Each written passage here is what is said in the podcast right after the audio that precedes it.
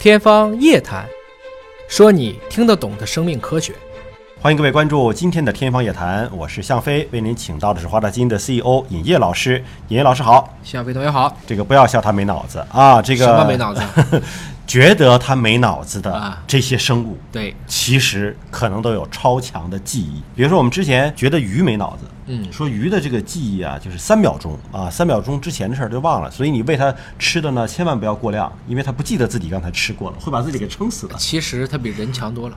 真的啊吗？，人家最起码还是按照一个有东西我就吃啊，啊有危险我就跑啊。嗯而人类从历史当中学到的唯一教训 就是，哎呀，记吃不记打。我们从历史中从来没有学到任何教训。所以是既吃不记打呀。 这个鱼呢，还是算是高等生物了。作为人类哈，已经很鄙夷它的记忆力了。还有另外一种细菌，我们看不见、摸不着，但是却伴随着我们一直生活的这种微生物，现在被认为是有非常超强的记忆能力的。这个也是非常匪夷所思的啊，嗯因为你想，它是个单细胞生物。对，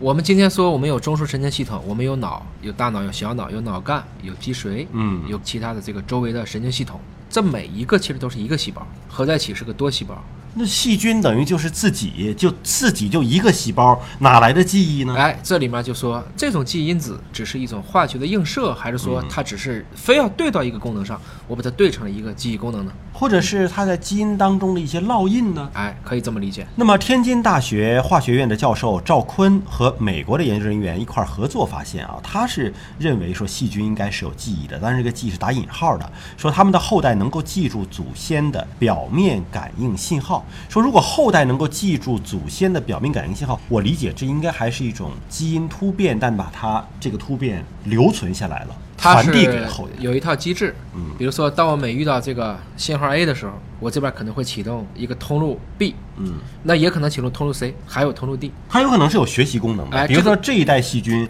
学会了这个，它的原因是在于，比如说这 B、C、D 都有，C 和 D 都死了，因为不适应，嗯所以就是有到 A 就一定有 B，那这套机制就被固定下来了，嗯，那么我可以把它理解成这就是一种记录或者是一种记忆功能，你包括我们一直在说抗生素不要乱用啊，可能会产生耐药菌、超级细菌。所谓的耐药菌和超级细菌，是不是意味着他们的后代也延续了上一代的耐药？也许他的后代没有直接接触抗生素，但是他也把上一代的那个耐药的基因，我们以藏起来前聊过这个问题，在强抗生素的选择压力下，这些细菌耐药的就比不耐药的能活下来。对，但是，一旦把抗生素去掉，嗯，携带耐药基因的基因组大，要不它怎么耐药的呢？嗯它就干不过那些不携带耐药基因的细菌哦，它就会趋于稳态，它是有一个这个自然调节的状态。但这个里面它说的实际上是细菌的这个后背，相当于在祖上遭到了一些刺激，后背能记住。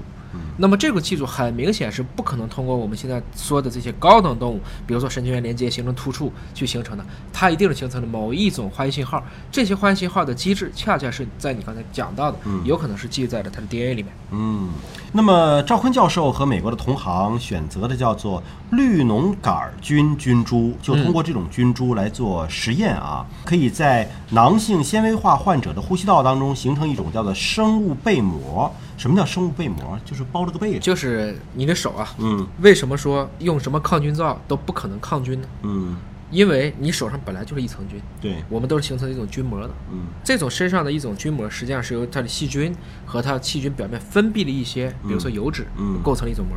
那抗菌皂的实际作用是啥？表面活性剂，对把它带走。就是干这个作用。嗯所以用什么牌子的肥皂不重要，嗯，关香键皂是不重要它是肥皂就行。哎，它的时间要长， 在手上作用的时间很长。他说的就是这个。那像这个绿脓的杆菌的菌株呢，它在这个西方人有一种疾病叫囊性纤维化，嗯这部分人如果被这个感染了，那他经常预后就非常差，嗯因为它会形成一种这个被膜。那么这种细菌膜也可能会在一些人工的，比如说人工关节，嗯，它那也许是个金属的，也许是个生物相容性的复合材料，嗯但只要长上了这层膜，就可能会导致它的植入物就失效了，甚至会导致这个人就产生一种感染。嗯，你看我刚才还在担心，就是说超级细菌可能会把这种记忆啊，对药物的这个耐药的记忆传递下去哈、嗯但你看这个赵坤团队，他们在《自然》杂志上还发表过一篇文章，是针对这个细菌记忆的这个研究，认为超级细菌可能会因此就不再难于对付了。嗯，跟我的担心正好相反。嗯， 所以科学家和普通人的想法就是不一样。为什么超级细菌就不再难于对付了呢？我是这么理解的啊，像我刚才讲讲的，我更多的还不是从一个细菌单纯受到一种刺激的角度去考虑，而是通过它在何种选择压力下选择何种路径去做的。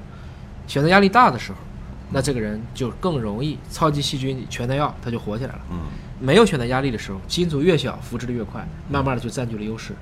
那么像赵坤团队，他是认为呢，既然细菌能形成记忆（打引号的记忆）啊，那我就一定有办法让它去遗忘。嗯那今天你是怎么把超级细菌造出来的？我用相反的可逆的方式，就可以让它慢慢去忘掉。比如说，原来我这些都抗，慢慢的这个我也不抗了，那个我也不抗了。其实还是一种生态的动态平衡的角度去理解这些问题。就只要理清了你的这个内在的机制，那么能顺着走，也能够逆着走。对的，像赵坤说呢，他对于这个细菌的这些生物的一些被膜啊，他已经强调了，这就是临床可能会感染，嗯，特别是植入性感染的一些主要的致病机制。那么这些早期的这个生物被膜的形成，为什么有些人能形成，有些人不能形成？嗯，有些细菌就会成膜，有些就不会成膜呢？实际上，他认为细菌之间也是有一种很好的协调和互作关系的。